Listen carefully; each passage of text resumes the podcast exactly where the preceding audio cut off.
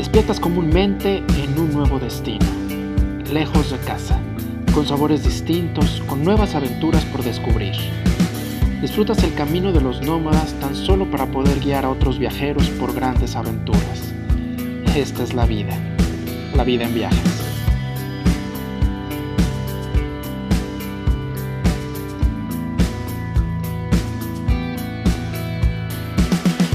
Destino de nuestro viaje hoy nos lleva a Viena, en Austria, donde nos espera un dúo, padre e hijo, dueños de una de las empresas europeas más conocidas en América Latina, Sato Tours. Miquel y Marcos Martinek nos comparten la historia detrás de esta empresa que ha llevado a viajar a miles de latinos por Europa del Este y otros destinos. Descubran cómo ven el mercado latino, sus destinos favoritos, sus mejores viajes y cómo es la vida en el backstage de Sato Tours. Peter Luther te lleva a descubrir esta historia. Bienvenidos a La vida en viajes.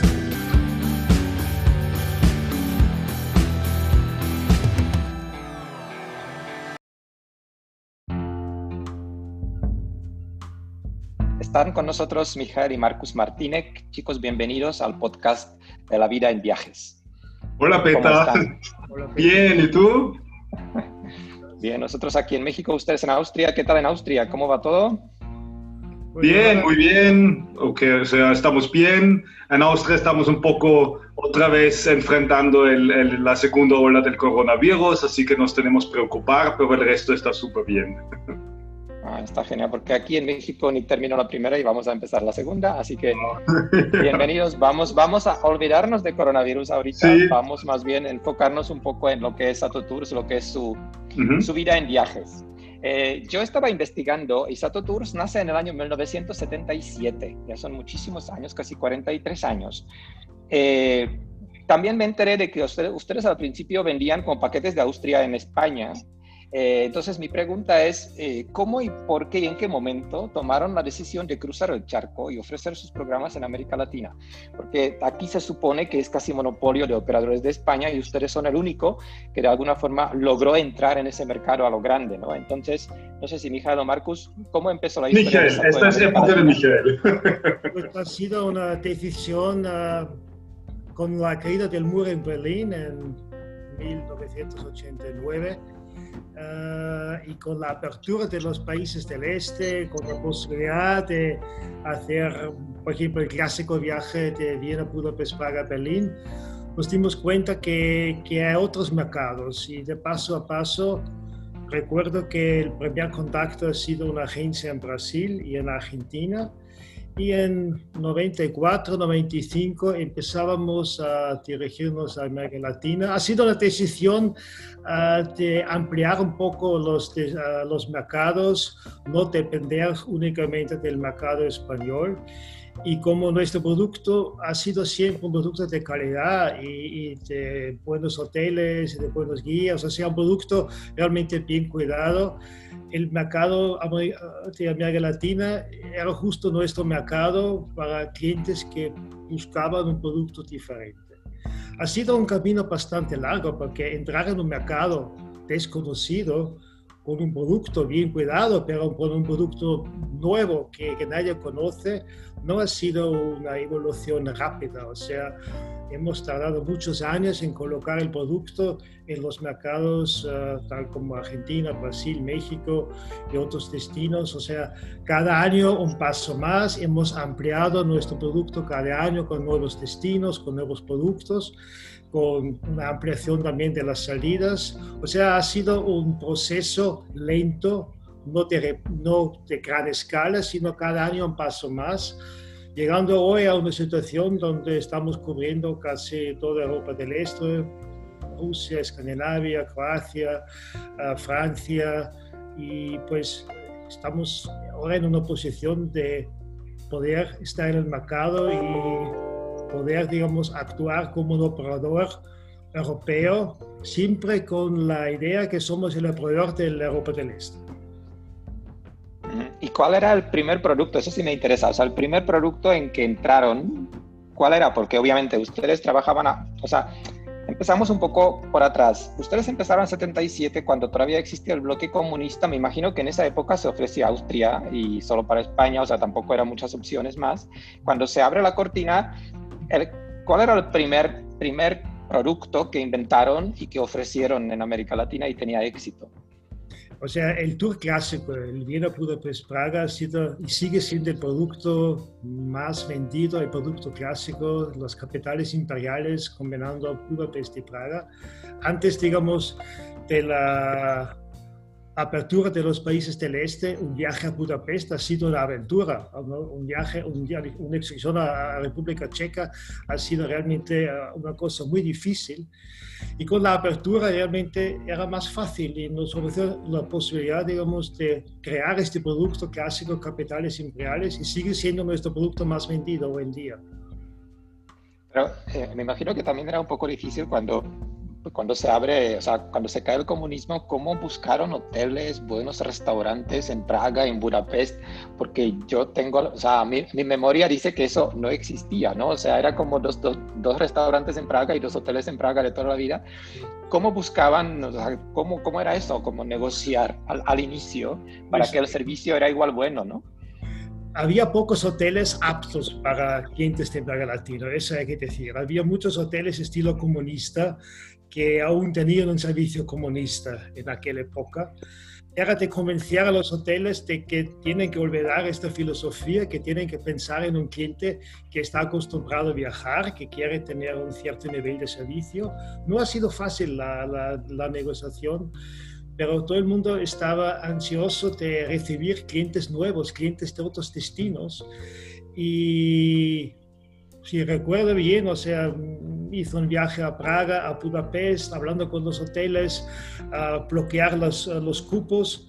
Ha sido una aventura en aquel momento, pero, pero valía la pena, digamos, y realmente con ganas de crear algo, uh, y sigue siendo nuestro bebé, este tour clásico del vino Budapest Praga, y creo que durará también 10 o 20 años más porque es el tour más bonito, la combinación de los tres capitales. Y tú tienes razón, buscar restaurantes que con un cierto nivel de servicio comunista no ha sido fácil. Pero también en estos países como en, en, en República Checa, con la caída del comunismo, con la apertura, la gente eran, actuaban más libre, tenían ganas de, de, trabajar, tenían ganas de hacer un servicio bueno, o sea, había una época de, realmente de alegría, entonces era el, momento justo para entrar en este mercado y ofrecer este producto. No, bueno, oye, ¿y este circuito Praga, Viena, Budapest, Budapest, Viena, Praga, evolucionó de alguna forma desde 89 hasta ahora? O sea, hicieron algunos, o sea, me, imagino que pues hay gente que regresa, que lo retoma.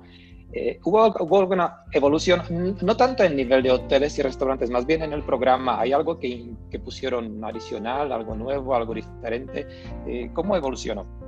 No, el producto Tebo sí sigue siendo el producto clásico con los visitas de las ciudades, con, con excursiones de, en, desde Budapest a, a, las afueras, en Praga, Karlovy a Český Krumlov.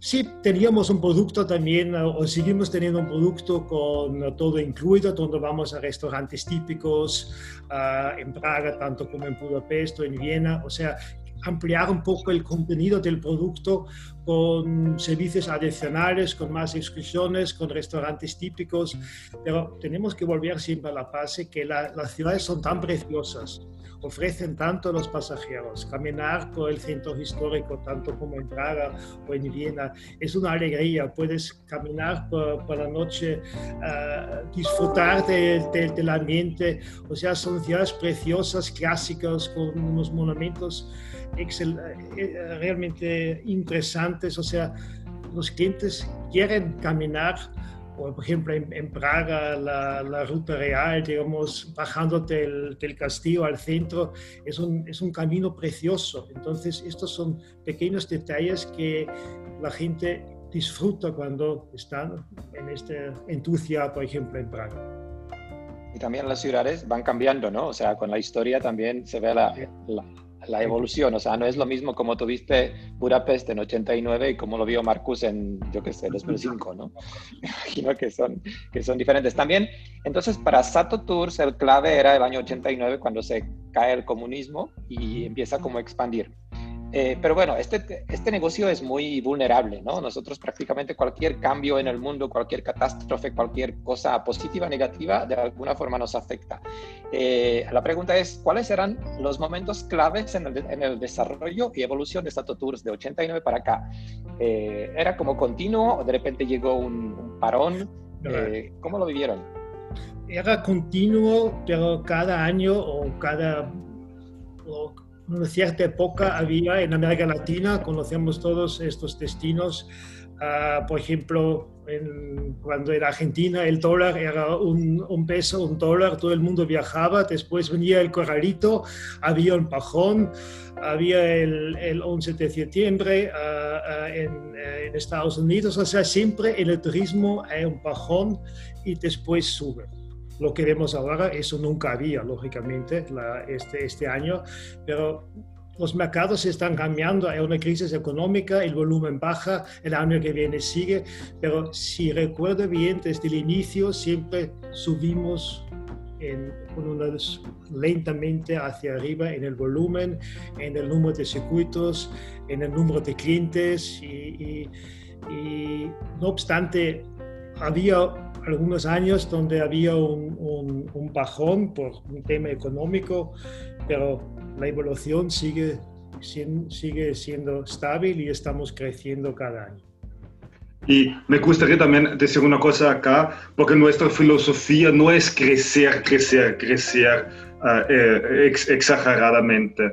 Máximo para una novedad máximo ponemos dos, tres circuitos nuevos cada año. O sea, no somos concentrados en, en, Europa y más bien en Europa del Este, y no somos como otros operadores que respetamos mucho, pero otros operadores tienen siete folletos que trabajan África, Asia, a Estados Unidos o Europa. Esta no es nuestra filosofía. Nuestra filosofía es sí, un poco crecer, pero razonable y, y crecer que lo podemos controlar, que lo podemos manejar bien.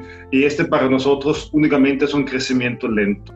Pero también es cierto que crecieron bastante en los mercados, ¿no? En esos años, porque empezaron con, digamos, eh, Austria, República Checa, Austria, pero ahora ya, ya manejan Polonia, países bálticos, no sé si Escandinavia.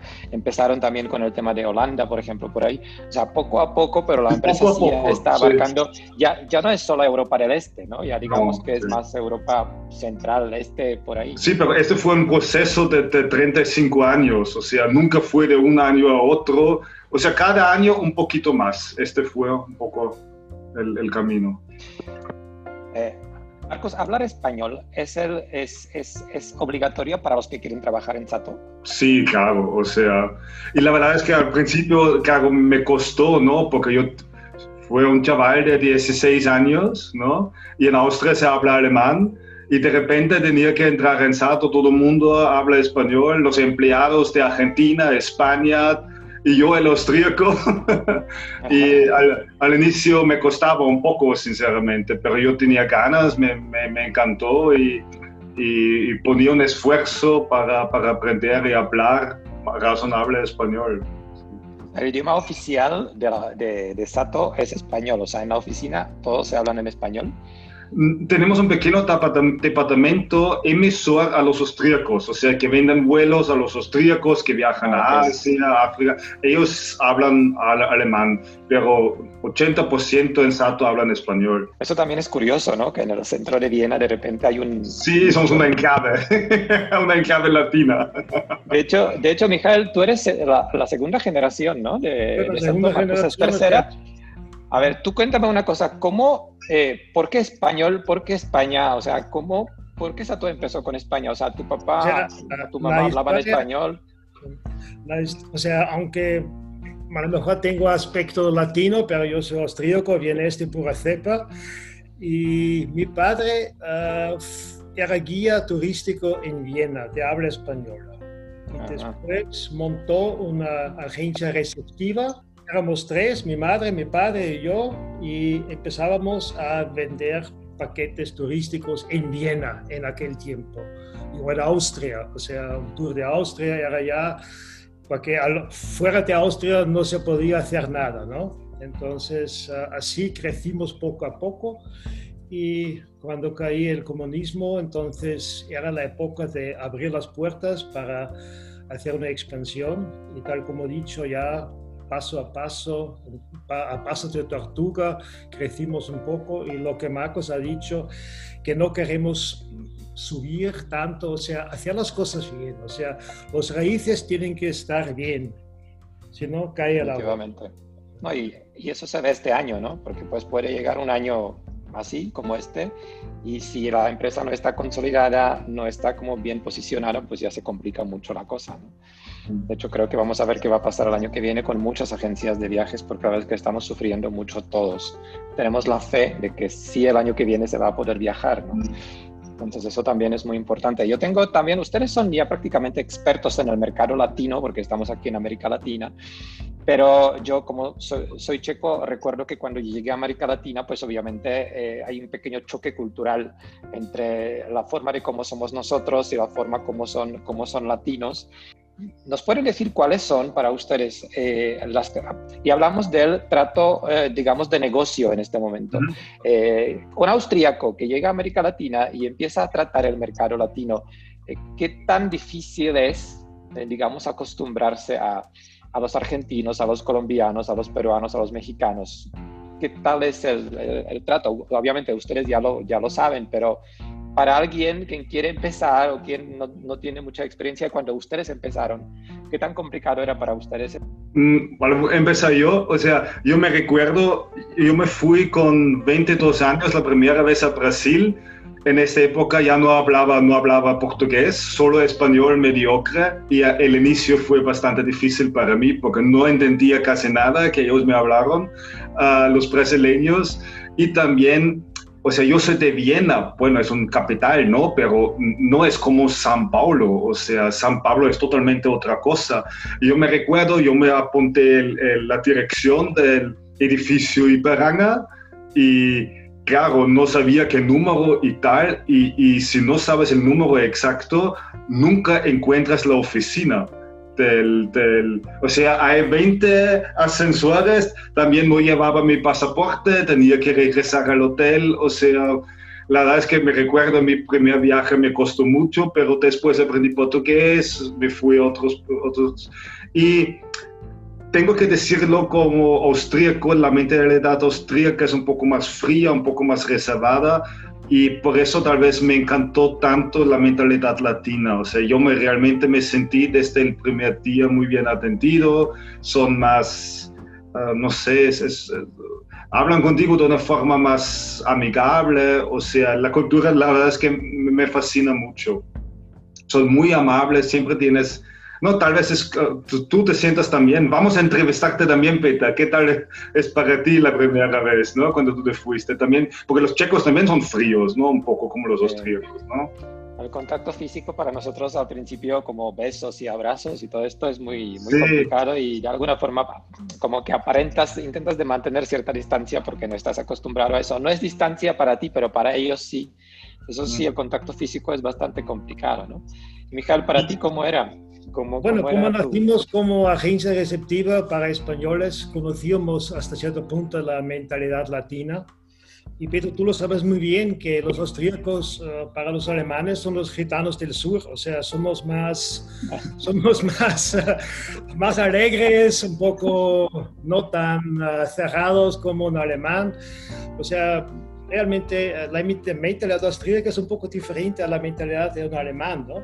Y eso nos ayuda para entrar en estos mercados porque somos también, hasta, forma, hasta cierta forma, tenemos una mentalidad divertida, somos alegres y, y, nos adaptamos rápidamente a la situación que, que se presenta, ¿no?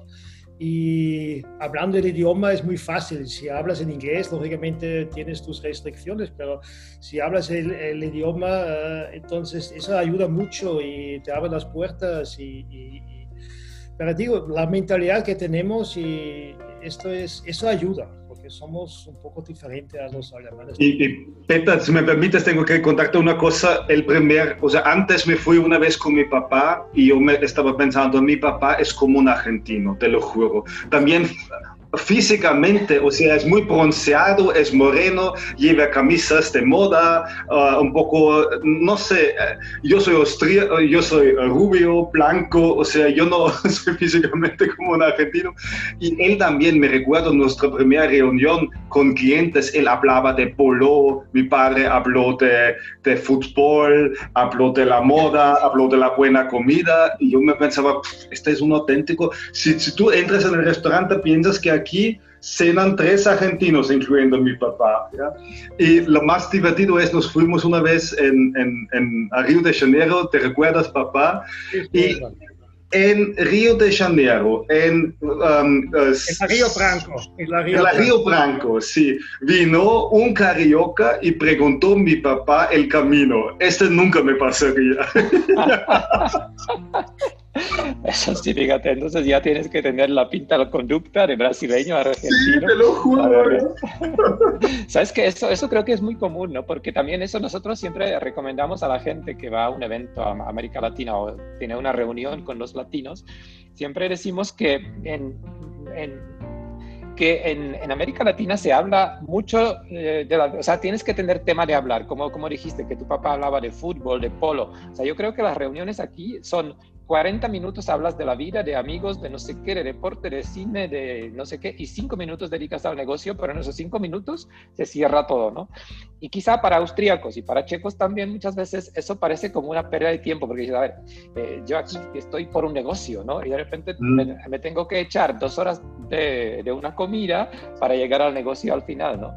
Y quizá eso es un poco, es un poco la diferencia que tenemos, ¿no? Sí. Y, y puede chocar también, no sé, eso también tengo una pregunta aquí, cuando, por ejemplo, si los latinos tratan con los austríacos, ¿qué es lo que deberían considerar como normal? ¿O qué precauciones deberían tomar para no sentirse como mal? O sea, ¿cómo se trata con los austríacos? ¿Es corto, rápido, frío, sincero? no sé. Frío, frío nunca ha sido. Lo que sí hemos aprendido en estas charlas amicales, no de la política, porque nunca se sabe qué opinión uno tiene, o sea... Y del fútbol, del fútbol. De fútbol, de comida, pero entrar en política, qué presidente es apto, no es apto, qué partido es interesante o no, o sea, considerarlo en forma global, pero sin una opinión propia, sin entrar más profundamente a este tema, porque nunca se sabe en qué dirección después esta, esta charla va, ¿no? Entonces, y para no ofender a alguien, para no quedar mal, entonces dejar el tema de la política un poco fuera, o sea, más fundamental las, las cosas triviales. ¿Qué es, ¿Qué es, la vida? Esto es más interesante. Pero yo, yo, Miguel, en este aspecto te tengo que contradecirte porque yo siempre, o en las reuniones, yo no opino porque yo no estoy al tanto de la política de América Latina, pero yo siempre pregunto, o sea, porque en las medias, en nuestros medias se transmite una idea y yo siempre pregunto cómo tú ves la política y, a la gente le gusta hablar sobre eso, o sea, yo no veo nada malo en eso. Pero solamente escuchar, o sea, yo me refiero Si uno habla de política, escuchas, pero sin dar una opinión tuya. De hecho, hay países donde no lo puedes evitar, ¿no? Yo no sé, pero en Argentina todo el mundo opina de política, o sea, quieras o no, el tema siempre sale a la mesa, o sea, siempre en algún momento llega y si son varios se empiezan a pelear entre ellos de una forma amistosa, pero eh, hay países donde prácticamente no lo evitas. Lo importante es que creo que dice Miguel que mejor no te, no te metas, ni, no eres ni de un lado ni, de, ni del otro, tú escuchas. Eso creo que ayuda mucho para no hacer, para, para tener paz y para no, no, causar una pelea ¿no? que no necesitas. Chicos, una cosita, estamos hablando de que Sato, eh, de su evolución, de su largo trayecto, de que siempre era como paulatinamente el crecimiento. Ahora, eh, ¿ustedes cómo mm, definirían Sato Tours en 2021? Eh, ¿Y dónde va la empresa como para 2030? O sea, Sato en 2021 y Sato en 2030. ¿Tienen alguna proyección, alguna visión? ¿Dónde lo quieren llevar? Pues eso tiene que uh, contestar Marcos. Sí, o sea, mi visión es que, es, seguir esa filosofía que creciendo poco a poco para controlar el, el crecimiento. Me gustaría mucho entrar un poco más en Brasil. En Brasil yo veo muchísimo potencial con salidas en portugués. Ahora es difícil, pero en el futuro creo que Brasil es un gran mercado donde hay muchísimo potencial. O sea, estar más fuerte en Brasil es una visión.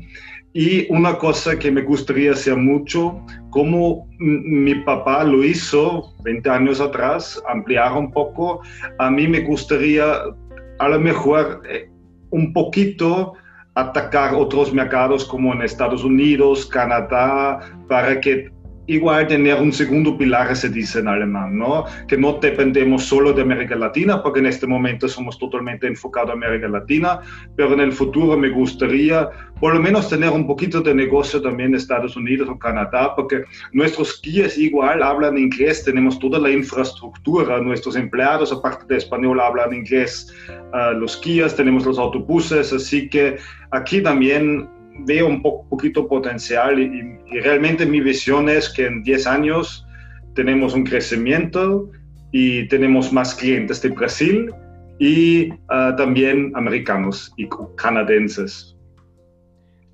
¿Tú, ¿Creen que ahora la, la situación de, de, COVID y todas las, todas las medidas, digamos, de bioseguridad pueden de alguna forma influir en el, en el, en, el, turismo en el futuro. O sea, de alguna forma se van a proyectar todas esas medidas de bioseguridad para largo plazo, o sea, que no sea solo ahora cuando hay COVID, pero más adelante también tenemos que respetar ciertas medidas de bioseguridad.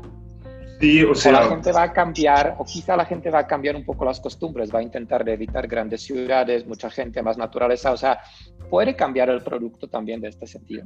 Yo, o sea, yo estoy convencido que este COVID no es algo temporal, sino um, la gente va a cambiar un poco su forma de viajar y creo que en el futuro es, es una de las cosas de lo que los turistas van a tomar en cuenta es con quién van a viajar, que quieren viajar con una empresa consolidada, uh, segura, um, que toma en serio um, sus viajes. Y creo que una tendencia también en el futuro son paquetes en individuales. Y justo por eso hemos ampliado nuestros tours en individuales. El problema es siempre que unos circuitos en, privados siempre son caros, ¿no? Es lógico, ¿no? Un tour para seis personas es más caro que un tour para 30, ¿no? Es, es, es pura matemática. Pero nosotros, para ayudar un poco, Ahora nos aprovechamos de nuestras salidas garantizadas, donde tenemos precios grupos en los hoteles y ofrecemos durante esas salidas también la opción en viajar en privado. Ah, así que tenemos el buen precio del hotel y así que el precio no es tan caro, es más accesible y creo que es una tendencia estos viajes en privados prácticamente sube solo el precio del transporte, ¿no? Porque el hotel ya lo tienes, ya tienes del precio del Sí, exacto. únicamente pagan el, el, incremento en el transporte y, y, no es tan, es un poco más caro, pero no es por los nubes. ¿no? Yo creo que también el, el, mercado va a cambiar hasta cierto punto que muchas agencias quebraron, muchas agencias no podían devolver los depósitos a la agencia minorista, al cliente muchas líneas aéreas no han devuelto, digamos, los, los, los, depósitos. Entonces, muchos clientes van a pensar a quién vamos a contratar el viaje, a quién vamos a dejar nuestro dinero uh, para evitar lo que pasó en muchos casos con agencias que quebraron, que, que no podían devolver los depósitos. O sea, van a buscar agencias de, de confianza. Uh, uh, esto es, eh, creo que este es el momento de Ah, correcto, digamos, de, de, presentarse como, como, una agencia seria y donde no hay problema y cuando surge algo correspondamos y, y lo solucionamos. O sea, eh, creo que es el momento, el cliente post-COVID va a buscar seguridad para su salud y para su dinero. porque muchos también tienen una experiencia de febrero, marzo, de abril, cuando se quedaron en algunos destinos para regresar rápido porque se empezaron a, cerrar fronteras. Bueno, vamos a algo más, más divertido. Vamos a hablar de sus programas. Yo tengo aquí, mm, digo, mm, yo creo que son circuitos europeos, pero creo que cada circuito puede ser como que dedicado a otro tipo de pasajero, ¿no? O por lo menos ustedes lo pueden recomendar a un tipo de pasajero concreto. Así que, eh, ¿cuál circuito o cuál producto de Sato ustedes recomendarían para un viaje romántico? Yo diría Viena, Budapest, Praga, porque Budapest es tan romántico con el Danubio iluminado, con las termas, Praga también, Viena, la Viena Imperial, una noche, eh, el concierto de música clásica en Viena, con toda la historia. Viena es súper romántica. ¿Qué, qué Miguel, ¿tienes la misma opinión? No, realmente de la misma opinión que un viaje a Praga, por ejemplo, caminando por el Praga iluminado por la noche, la Plaza Mayor, todo eso. Y en Budapest el paseo en barco, ¿no? El paseo en barco. Igual en Praga hay un barco por el río Moldavia. O sea, creo que son destinos románticos y para un viaje luna de miel o para recién casados. Mm. Creo que es un destino perfecto. Yo les completo, yo lo haría en la época navideña porque yo el año pasado estuve en enero en Viena, justo después de la Navidad, y les puedo asegurar que yo siempre, Viena era una ciudad que me gustó, no me gustó, era como un X.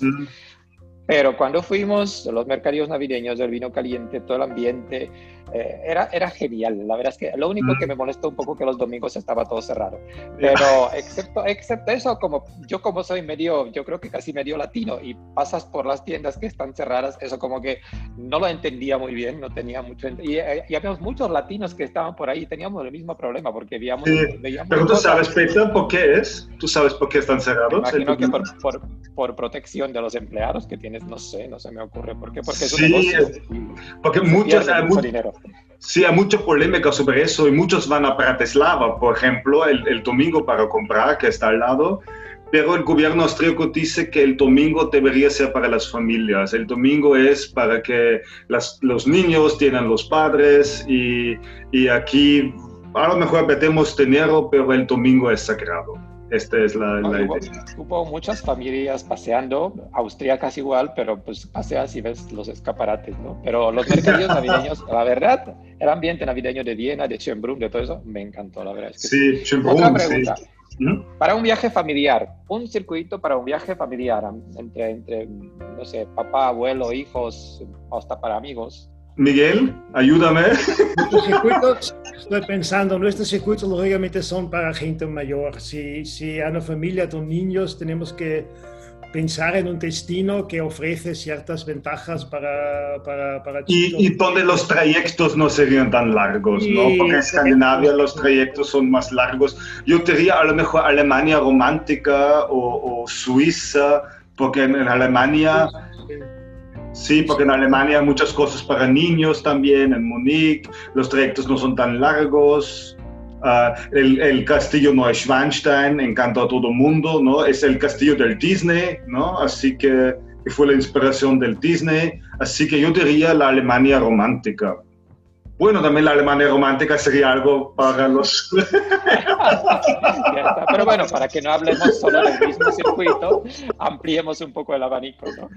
Eh, bueno, ya, ya lo dijo Mijael, ustedes tienen mucho producto para gente de tercera edad, pero ¿algún producto de estrella para la gente de tercera edad que deberían tomar cuando están escogiendo en sus folletos? son Escandinavia, porque los trayectos, viajar por esta zona, Escandinavia, Rusia, en forma privada es un poco complicado, o alquilar un auto y manejarse por la zona de los fiordos. Entonces, viajar en un circuito con un guía realmente bien preparado, como guías que conocen perfectamente todo nuestro destino y nuestra zona.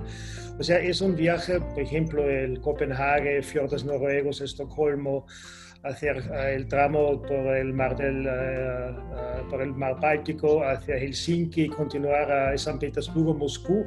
Eso es haciéndolo en un grupo te trae mucho más ventaja porque el, guía te cuida, te está asesorando cuáles son los restaurantes buenos, donde puedes comprar, donde puedes irte. O sea, un guía ayuda mucho en destinos donde con tu idioma no, no llegas porque poca gente habla inglés y ruso casi nadie, nadie habla o nadie sabe moverse en el, en el metro. Entonces, hacer este viaje con un guía realmente trae una cierta ventaja al cliente. Yo también tengo la misma opinión, Escandinavia es, es el circuito estrella. A mí, a mí, yo lo hice una vez y es algo inolvidable. Porque el paisaje aquí es, es algo tan intocado, tan... se piensa que esto no podría ser real, o sea... las imágenes que ves muchas veces de Noruega, de los fiordos, de, de, ah, de Suecia, de Finlandia, son, son muy, muy bonitas. ¿Hay algún, ¿Hay algún producto, algún producto tan especial que lo puedo vivir solo con Sato? O sea, algo que manejan solo ustedes en exclusiva.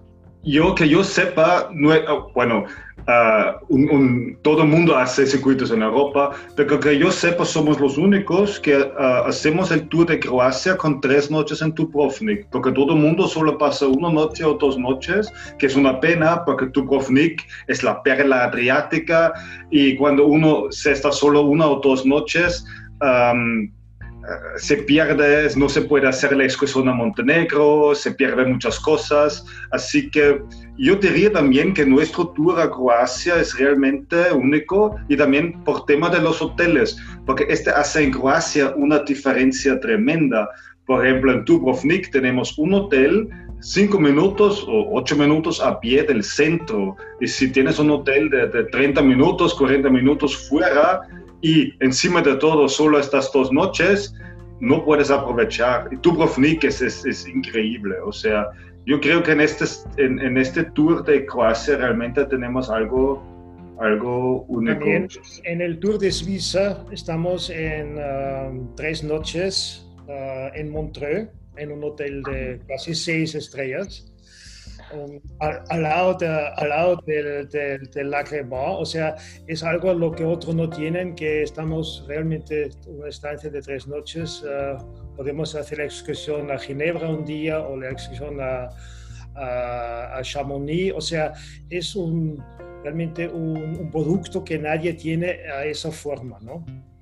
Y el año que viene tenemos el producto de Polonia y Moravia, entonces eso tampoco tienen eso no tiene nadie, es verdad. Eso no tiene nadie. ¿eh? Eso les iba a preguntar, algún producto nuevo para 2021 y justo creo que es uno, uno, uno de los nuevos es este. Chicos, vamos a lo personal, ¿no? Para que nos cuenten un poco de ustedes. Yo tengo una pregunta, yo tengo una pregunta que creo que ya con Marcus un poco lo tocamos ese tema porque yo dije a Marcus en una feria en Fitur que es un checo fino porque tiene apellido checo y vive en Austria. Porque el apellido de ustedes, a pesar de que dijiste tú, Mijal, que eres pura cepa austríaca, el apellido de ustedes es checo. O sea, no tengo ni menor duda. O sea, Martínez creo que proviene. ¿Saben algo de sus antepasados? O sea, ¿saben cómo, cómo llegaron a Austria o si son austríacos? ¿cómo, cómo tú sabes que en Viena viven, o en, en, la zona de Viena viven mucha gente con nombre checo, que es del Imperio Austrohúngaro mis bisabuelos y, bueno, la historia va que en la zona sur de Moravia es el origen de, de, los Martinek, o sea, justo cerca de la frontera de Austria, pero realmente nunca, mi padre nunca habló checo, mi abuelo nunca me habló checo, o sea, la línea checa desapareció, nos quedó solamente el nombre checo. Y es la historia, más no sé, o sea, no tenemos ningún familiar en tu tierra y, solo nos, quedó el nombre, nada más. Bueno, hombre, quizás somos familiares lejanos, ojo, porque, mi, mi, tatarabuela trabajaba en Viena, nosotros tenemos familia en Viena, que casi de, parte de mi mamá, o sea, quién sabe, ¿no? Pero, mi, mi, abuelo, mi abuelo me contó una vez que el nombre Martínez se deriva un señor que se llama Martín y era súper pequeño. Y por eso se llamaba Martinek, porque es algún diminutivo, algo por, era un casi enano. Y lo divertido es que nosotros somos muy altos. O sea, yo. yo, un metro 93, sí. Sí, yo me llamo el pequeño Martín y soy muy grande, pero bueno. Pero ni bueno, pues es la familia, pues muy por eso son tan simpáticos, porque hay una cepa, ustedes somos, alguien me dijo que los perritos, que los, que los mejores perritos son los que son la raza mezclada de todo, ¿no? O sea, no, sí, no es raza pura, pero entonces nosotros creo que, que somos de Europa Central, somos de mezcla de todo, ¿no? Manejamos lo checo, lo austríaco, lo polaco, lo alemán, quién sabe, ¿no? Y los más resistentes, ¿no? Son los perros más resistentes. Definitivamente. Y también los que más tiempo viven, finalmente, son los que te molestan hasta 20 años, así que con eso hay que tener eso en cuenta que tanto ustedes como Sato Tours va a estar aquí mucho tiempo porque pues, oigan, tengo una cosa, una cosa más, se me ocurrió ahora, eh, hay muchas empresas que son de familia que luego tienen un poco problemas porque los hijos no quieren dedicarse a lo que es, el, es la empresa. En caso de ustedes, Marcus, ¿cómo te convenció tu papá para que trabajes en turismo? ¿O desde chiquito ya estabas tan metido en, en la agencia que ni se te ocurrió trabajar en alguna otra cosa? Sí, la verdad es que yo no conozco otra empresa, nunca en toda mi vida escribí ningún currículum. Yo en, trabajo desde siempre en Sato, no puedo hacer otra cosa, así que... Y creo que el, el, secreto de mi papá era muy listo en este aspecto. Él siempre me decía, tú puedes hacer lo que te da la gana, no hace falta que entres en Sato. O sea, él nunca fue insistente, él siempre diga, tú tienes que hacer lo que tú uh, te da la gana porque es tu vida y tú tienes que ser feliz en la vida.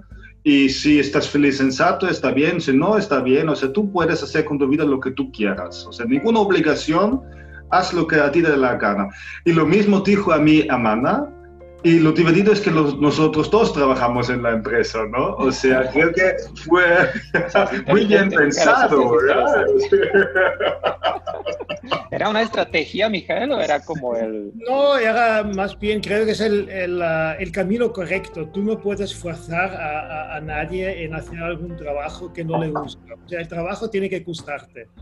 Y si no te gusta, tienes que hacer otra cosa. Y, y realmente en turismo sabemos que no es horario fijo, que, un, que no es un trabajo de, de los 9 hasta las 5, que, que, hay fines de semana que, donde tienes que trabajar, uh, donde hay problemas a medianoche. O sea, el turismo tiene que gustarte, tienes que dedicarte al turismo y si no te gusta tienes que hacer otra cosa. Y Marcos entró ya con 16 años eh, en el verano, en agosto, en julio, agosto, y él tenía la chispa, él quería hacerlo y, y, y realmente soy feliz porque era mi deseo, pero tú no puedes forzarlo, tienes que hacerle, hacerlo bien para que se siente bien, para que puede crear sus ideas, algunas veces nos peleamos por una idea, pero en forma muy, muy amical. Y algunas veces he dicho, esta es, una, esta es una tontería, pero a lo mejor me equivoco yo y él tenía razón, pero así son las cosas, así hay que hacerlo. Y realmente soy feliz que él tomó esta decisión y también mi hermana que, que continúen con la empresa y, y, más no se puede pedir, o sea, estoy realmente feliz con eso. Eso. también eso también quería preguntar, ya lo, ya lo hablaste, ¿cómo es la convivencia del, o sea, ustedes, o sea, hay vida familiar y hay vida de trabajo. Ustedes prácticamente están juntos 7 por 24, más o menos. Diferen ¿Saben diferenciar eh, trabajo y la vida familiar? O sea, cuando, por ejemplo, se reúne a la familia, ¿hablan de trabajo o lo evitan completamente? Un poco. Cuando, cuando, nos cuando hay una reunión familiar o algo así, hablamos de la familia, hablamos de otras cosas, pero no hablamos de los casos de la oficina porque a mi esposa o a la esposa de Marcos, a otros, eso no interesa mucho, los problemas que hay y, y, creo que sabemos diferenciar en familia, se habla de otras cosas y cuando estamos en la oficina hablamos de las cosas del negocio. Creo que hasta cierto punto hay que separarlo para tener también la cabeza un poco libre de los problemas diarios que uno tiene en la oficina. Y tú sabes, Peter, que mi padre vive 500 metros al lado. Vivimos en la misma calle. bueno, eso tiene sus ventajas y desventajas, ojo.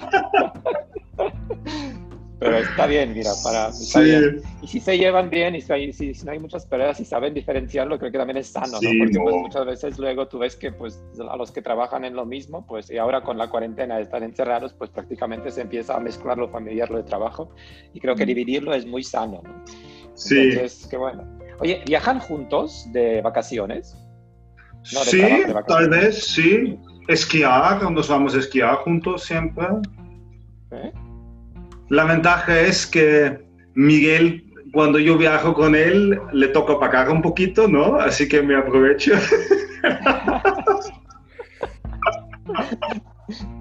pero eh, cuando estamos esquiando juntamente, porque eh, somos aficionados del esquí y, estamos esquiando casi todo el día y bastante rápido y mi esposa y tanto como la esposa de Marcos no, no están esquiando tan rápidamente como nosotros, entonces aprovechamos estos momentos donde podemos esquiar conjuntamente de una, una, forma un poco más uh, rápida, ¿no? Para decir mm. eso. Y siempre van a Austria a esquiar. Sí, sí. sí no, este es... Uh, porque es más cerca, Más cerca. Oigan, y si viajan por América Latina, o sea, mmm, hablemos de América Latina un poco, de sus viajes en América Latina. Eh, les tengo algunas preguntitas que son como de viajeras más que de la empresa de trabajo. Eh, ¿En qué país, ciudad, provincia o lugar en general pasarían las vacaciones en América Latina? O sea, su destino top de América Latina, ¿cuál sería? Miguel. Pues en mi caso ha sido Río de Janeiro, Cataratas de Iguazú. Para mí el destino que más me gustó. Lamentablemente en Argentina nunca tenía tiempo para bajarme al sur, a la Tierra de Fuego. Uh, eso es aún lo que me falta, porque en Argentina siempre tenía que dedicarme a, a visitando agencias y, o sea, nunca tenía tiempo libre para descubrir el país. Pero sí, en Río de Janeiro y las cataratas de Iguazú, cuando estuvimos juntos, ha sido muy, realmente impresionante como, como destino turístico. ¿no? ¿Para ti? Sí, um, nuestro problema es un poco de nuestros viajes, que por ejemplo estoy un, dos días en, San Pablo, dos días en, en, en, Río de Janeiro, tres días en la Ciudad de México, y lo único que veo son salas de reuniones y los taxis entre caminos, así que no, no hay mucho tiempo para turismo. Pero a mí también me gusta mucho Brasil, generalmente, o sea, también me gusta San Pablo, aunque es caótico, pero hay, hay muchos restaurantes, muchos shoppings. También Buenos Aires no, no conozco tanto porque siempre va mi padre a Argentina, porque es, es casi argentino, así que le toca a él viajar a Argentina para hablar sobre polo y, y sobre fútbol y sobre estas cosas. Y también México me gusta mucho, para decir la verdad, la Ciudad de México sobre todo la, la zona de, ¿cómo se llama esto? ¿La Romana? ¿O es el barrio un poco? La Roma, la Roma, sí. No sé por qué, pero siempre tengo un hotel en ese barrio porque me gusta, me gustan los pequeños cafés y restaurantes. Y una cosa que sí quiero conocer también es, es un poco el Caribe. El Caribe me gustaría, las playas del Caribe, eso quería. un destino soñado que quieres visitar en América Latina sería Caribe y para Mijael sería Patagonia, o sea, lo que es sur, sur de Argentina. Sí, República Dominicana, algo así, este sería mi sueño. Y si lo vamos de, de, otro lado, si tuvieran que eh, trasladarse a vivir a América Latina, mm, ¿qué ciudad escogerían para vivir? Pues uh, una pregunta muy difícil porque... Sí, porque no es lo mismo viajar. Montevideo, como ciudad tranquila es un destino al lado del, del, mar, en las Ramblas, es un destino que ofrece mucho. Puedes estar, puedes en un día estás en Buenos Aires, eso podría ser una opción. Y Río de Janeiro, al lado del mar, pero es realmente una pregunta muy difícil, Pedro, porque sí, ya lo sé. Y, y, contestar rápidamente esta pregunta. Cada país tiene sus ventajas y sus desventajas, y, pero repito, Montevideo, una ciudad tranquila, al lado, al lado, del mar, en las Ramblas, puede ser una opción. También Buenos Aires, porque hay una vida cultural muy interesante. Uh, también sería una opción y Río de Janeiro. O sea, pongo estas tres ciudades para tener una idea. ¿Y Marcos, tú?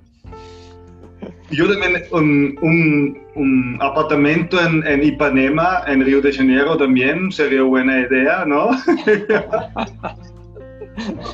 Eh, ¿Cómo les gusta Brasil a los dos? Es increíble. Sí, la verdad es que Río de Janeiro también me encanta porque este acceso con el mar también para hacia deporte y tal. Es una ciudad, para mí, la verdad es que Río de Janeiro también es una ciudad muy bonita porque tienes el mar, tienes las montañas.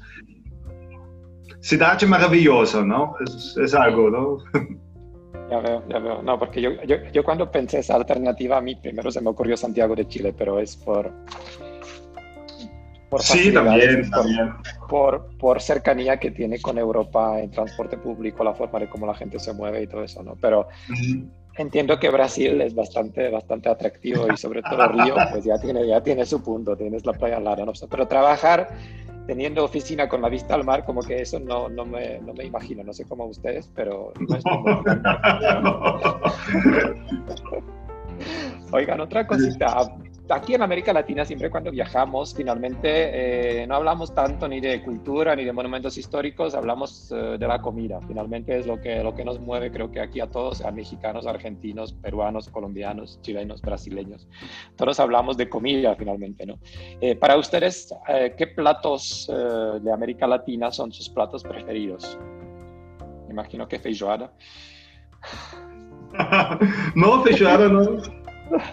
Pero yo tengo que contarte una cosa. Yo me fui una vez con Miguel a Buenos Aires y me recuerdo perfectamente. Nos fuimos al restaurante Sigue la Vaca en Puerto Madero y él me, me, dijo, tienes que pedir chinchulín. ¿Tú sabes qué es chinchulín, Peta? Ah, chinchulín sí. Sí, a mí sí, es el, sí. Y yo, sí, porque no, ese sí es muy, muy bueno, es un lujo, tienes que probarlo. Y yo lo probé y después me contó que era y, era un choque para mí, cómo, cómo se puede comer esas cosas, ¿no? Y él se rió tanto, ¿no? Él estaba... No, es una comida tramposa un poco. Sí. Pero hablando de comida en, Argentina, un ojo de buffet, uh, una, buena parrilla, uh, es realmente, o la pasta, ahí la, pasta de Argentina es realmente sensacional, o sea, pero cada país tiene su, su gastronomía, o sea, es igualmente, igual como Brasil o, México, cada país tiene sus, sus uh, platos tradicionales y, que realmente hay, que probar y nos gusta todo, ¿no? O sea, comemos todo y Pacos también come chincholines ahora y, y qué es. y pues, ah, pero repito, para ponerlo en el ranking, el número uno para mí sería un buen, una, una buena carne en Argentina. Para mí porque chinchulines creo que no son. No, no. no, yo para mí es México en este aspecto. Los tacos son espectaculares. A mí me gusta eso, carne de, pastor, tacos. también los postres de México me gustan mucho. La, la tarta de leche, el café con canela, todo eso. O sea, en México también se comparte la comida, se come de una forma diferente, así a mí me encanta la comida mexicana y también me encanta que pica un poco, o sea, esto también me... Un poco. Un poco, sí, un poco. Pero también, pero también la comida peruana me encanta. O sea, en Perú se puede comer muy bien. Definitivamente. Son dos países como para mí también México, Perú son como dos países de sabores muy propios y muy interesantes. De hecho, si te gustan los tacos, hay una serie en Netflix que no se llama Historia de Taco. Es genial. Te van a explicar ah, varios tipos de taco, cómo se preparan, dónde se pueden comer, que son los mejores lugares. Así que aprovecha y quizá convences a Mijael que también cuando venga a México que se echa un buen taco. un taco.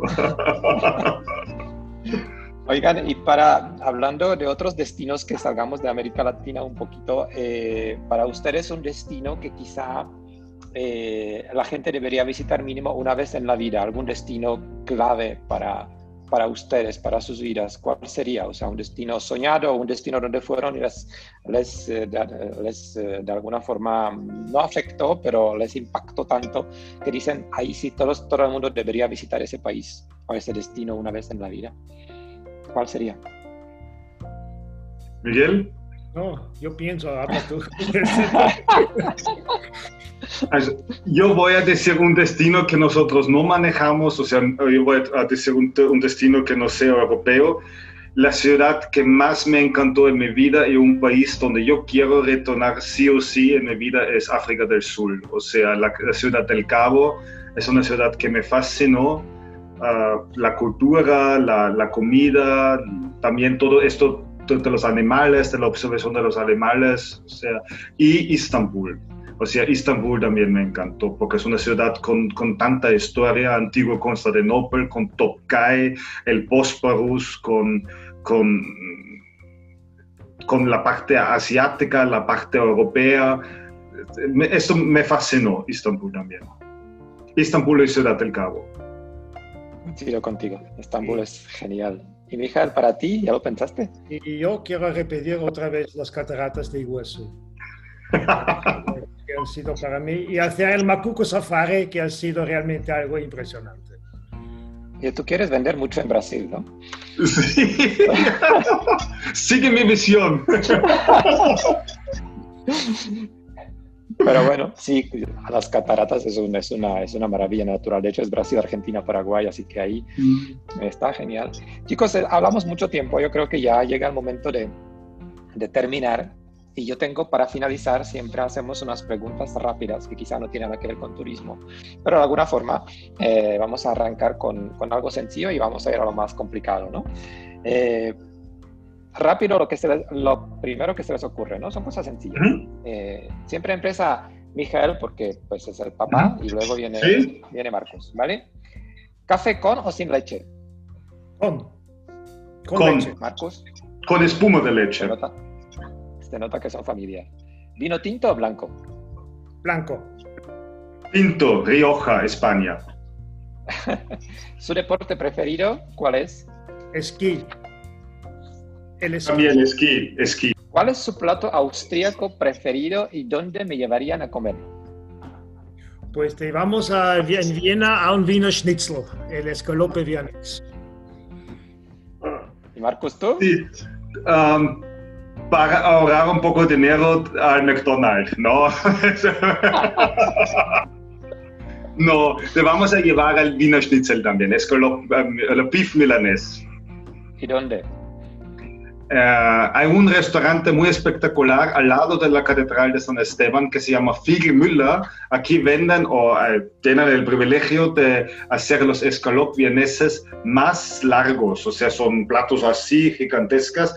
Y después te invitamos también, porque lo mereces, Peta, a, un, a una saja tuate, a una tarta sacha en el café saja con un café con leche, la, la, la tarta de sacha con nata para tener un menú completo. Fíjate que eso me gusta. De hecho, ¿me pueden explicar una cosa? Yo cuando fui a Viena en, enero, en todos los cafés hacían la gente fila para entrar con 10 bajo cero. Nunca entendí, por eso nunca entré en Sager, nunca entremos en otros cafés como muy emblemáticos, porque siempre, a pesar de que la gente temblaba de frío, hacían fila para entrar. ¿Esa es la costumbre austríaca o cómo, cómo va esto? Estos son, son solo turistas. Son solamente turistas y en, en, concreto chinos que quieren comer una tarta de Sacher y hacen fila una o dos horas para entrar. O sea, ningún, ningún austríaco hace, hace fila para una tarta de Sacher. Es, es, es, es que era impresionante, nosotros temblábamos de frío y la, o sea, yo vi la fila y dije a mis papás, no, ahí no, o sea, yo no voy a estar aquí esperando, yo que sé, media hora me, me, me congelo, pero era en todos los cafés que tenías en el guía, como que los tienes que visitar, había fila, ¿no? Entonces sí. era como... En, el centro, en el centro de Viena hay 20 confiterías tradicionales donde puedes comer la tarta de Saja que tiene el mismo sabor como en el Hotel Saja y no tienes que hacer uh, uh, fila no me imagino. Hay otra pregunta. Eso es una pregunta que quizá les va a confundir un poco, pero luego les cuento la historia. ¿Les gusta mover el esqueleto, o sea, bailar boogie? Sí, pero ya... Yo sé. ¿Sí? Es que yo les cuento una historia. Cuando fui a Viena por primera vez, mi prima se casó con un austríaco y la primera noche nos llevaron a la orilla del Danubio, a un lugar donde todos bailaban boogies. Era puro austríaco y todos bailaban boogie y toda la noche bailaban lo mismo y la música era la misma y me dio mucha risa. Entonces dije, quizá algo típico vienes es ir a bailar boogie. Por eso les pregunté y veo que sí. Mm, ¿Sabes por qué tal vez creo que es el baile más fácil, ¿no? Boogie no es muy complicado, así que pues, el chaef es un poco más sofisticado, pero el boogie lo puedes pelar, no hace falta, ¿no? O Miguel, tú, tú, tú, sabes pelar boogie, Miguel, también, ¿no? Sí, pero mi, mi práctica ya la última vez la porque 10 años atrás, o sea, tengo que reactivar mis, mis, mis conocimientos. Fíjate, me, a mí, me fascinó porque todos sabían los pasos, o sea, todos bailaban, era el mismo paso, eran tres pasos, pero todos lo sabían y todos lo bailaban perfecto, ¿no? Pero Peter, cuando usted viene, apelamos el vals vienes junto, ¿eh? Ah, bueno, eso sí, se, eso sí se bailar, ojo, eso sí ya como que pase por eso, por los cursos. Oigan, ahora, una cosa un poquito más complicada, un chiste o alguna anécdota que más caracteriza el carácter, costumbres o forma de ser de los austríacos. ¿Se suelen reír de sí mismos los austríacos? Bueno, un ejemplo. Cuando teníamos el, el confinamiento, el confinamiento parcial, el 16 de marzo, unos días antes, la gente se iban en caravanas a los supermercados comprando papel higiénico. Y no sabemos por qué porque los supermercados estaban abiertos cada día, entonces podías comprar papel higiénico cada día. Pero la gente salía de los supermercados con 10 paquetes de papel higiénico, o sea, tienen eh, un stock a su disposición hasta Navidades y no sabemos por qué. o sea, eso no es solo austríaco, Mijal, eso pasó aquí en México, pasó exactamente lo mismo. O sea, todo el mundo se llevaba paquetes de papel higiénico a su casa y tampoco sabemos por qué. Yo creo que es mundial. Yo creo que es mundial. Sí, no, pero algo, algo, yo estoy pensando, un austríaco, algún chiste. Voy a pensar un poco y tal vez al final me ocurre algo, Peter, a ver, a ver, tengo otra, otra pregunta. ¿Nunca, ¿Nunca salgan de viaje sin, tienen algún talismán o algo que siempre llevan de viaje? ¿O tienen alguna manía antes de viajar? O sea, yo cuando Sí, yo cuando yo me voy de viaje de negocio siempre llevo una foto de mi hija, no sé, y lo pongo en la mesita. Eso es, una foto con ah, mi esposa y mi hija y lo pongo siempre en la mesita en el hotel para que no me siento tan solo, porque a veces me toca viajar tres, tres semanas, cuatro semanas y así que los tengo siempre conmigo, no sé. algo... Qué bonito, qué bonito, qué romántico. Sí, Al final de la entrevista por fin te sale el lado bonito y romántico. y Mijal, ¿tú tienes algo así? Tengo una foto de la familia que, que, pongo en la mesilla de noche y que me recuerda que, que, estamos, que tenemos una familia realmente sensacional, que, que da alegría tener una familia así. Y eso me recuerda que durante mi vida he hecho bien las cosas y tener un hijo tan sensacional y una hija que están trabajando en la empresa, estos son los momentos realmente ah, bonitos, y bonito no es la expresión correcta, los momentos ah, que te hacen sentir feliz. Y yo, escuchándote, porque eso es muy bonito lo que dijiste, ¿tú te imaginas estar jubilado y no trabajar? Pues creo que aunque estoy jubilado, siempre voy a trabajar porque a mí me gusta el trabajo, a mí me gusta el trabajo y, estoy trabajando en el turismo casi 43 años. O sea, eh, es algo con, que siempre he hecho, y, pero llega el momento donde, que, donde cuando tienes que reducir tu, tus horas de trabajo, y, pero creo que siempre hay algo para hacer. No, y Peta, me gustaría, ah, no, para que tengas una idea, aunque mi papá tiene sus años, ¿no? Sus, sus, años, sus años nos ayudan mucho en la empresa. O sea, él se dedica de todo el folleto, o sea, él sabe muy bien todas esas gráficas y todo, es súper moderno. Y lo que nos ayuda mucho también en esa época, que él tiene muchísima experiencia y, eso nos falta a, mí y mi hermana, esa sabiduría, esta experiencia, esa calma, esa visión ah, todavía y por eso estamos súper felices que él ah, no es este tipo que dice que me voy a jubilar, voy a jugar golf, o no. él viene todos los días, él trabaja y, lo hace las cosas bien y somos muy agradecidos de, tener su, su apoyo. Y qué bonito, la verdad es que se, nota que son una familia súper unida y que trabajan muy bien juntos. Eh, creo que, Miguel, tu eh, viaje a Brasil para que te tengas un departamento ahí en, en, Montevideo o en Río de Janeiro, creo que se va alejar un poquito más, ¿no? Creo que no va a ser A pesar de que en el mundo virtual se puede trabajar hasta desde Brasil, el tema es cambio horario, pero eso se puede superar. Les tengo la última pregunta que es un poco difícil, creo que para todos nosotros en esa época, pero ¿cuál es el futuro de agentes de viajes? Creo que siempre, ah, ah, siempre va a haber agencias de viajes porque el cliente mismo quiere hablar con una persona, quiere que le ayude, aunque hay internet, él puede prepararse en internet con los destinos, pero al contratar un viaje, un viaje largo, hablamos de 5, 6, 7 mil dólares, él quiere tener confianza y tú tienes más confianza en una agencia de viajes, una persona que conoces, que comprar a, través de la web, pagando con la tarjeta de crédito a una compañía virtual y que después a lo mejor cuando hay problemas llamas a un número de teléfono que está en la India o en Bangladesh, que alguien te contesta en mal, en mal castellano o ni siquiera en castellano o en inglés o, sea, ni siquiera contesta.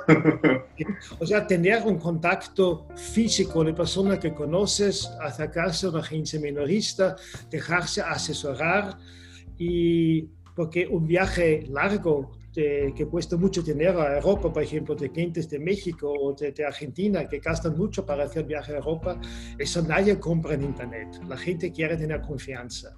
Y la confianza tienes en una agencia de viajes que conoces, en, en, una operadora que conoces y que, que, tiene una cierta historia, que, que te da un respaldo cuando tienes un problema. Entonces siempre va a haber alguien que tiene que responder, que está a pie de coñón para ayudarte si pasa.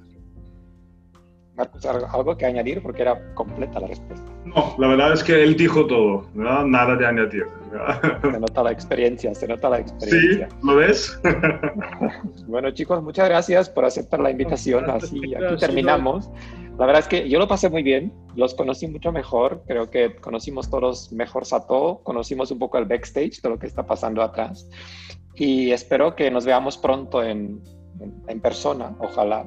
Así que muchísimas gracias y nos vemos pronto. Muchas gracias a los dos. Gracias. muchas gracias. ¿Cómo la gente les contacta? ¿A través de la página web o algún, algún contacto de ustedes por si acaso quieren trabajar con ustedes o no los conocen o quieren algún contacto? Sí, o sea, en nuestra página web, satotours.eu, están todos los, uh, nuestros contactos o nuestro email reservas arroba satotours.eu. Y Peter, te queremos también agradecer por el profesionalismo, por tu amabilidad de esta entrevista. También lo hemos pasado muy bien. Así que muchísimas gracias también por invitarnos. Muchas gracias a usted. Apúntate, un viaje a Viena para comer conjuntamente el vino schnitzel. yo, sí, imagínate, a mí, a mí me encanta además el, el la, ¿cómo se llama? La milanesa, como decimos acá, y la verdad es que en Viena lo hacen muy bien. Así que si yo me apunto, les tomo la palabra, tenemos un trato y quizá cuando esté ahí grabamos otra entrevista y vamos a contar a la gente cómo lo disfrutamos en Viena. Y vamos para la boogie. Vamos, vamos a, me van a enseñar a bailar boogie, eso sí es importante. Oigan, cuídense mucho. Muchas gracias por todo y... Eh, yo creo que solo decir a la gente que nos escucha que si quieren sugerirnos a alguien a quien quieren escuchar, pues que nos manden un, correo a la vida en viajes mx.com y muchas gracias y nos vemos en el próximo capítulo. Muchas gracias a todos. Hasta luego. Gracias. Gracias. Chao.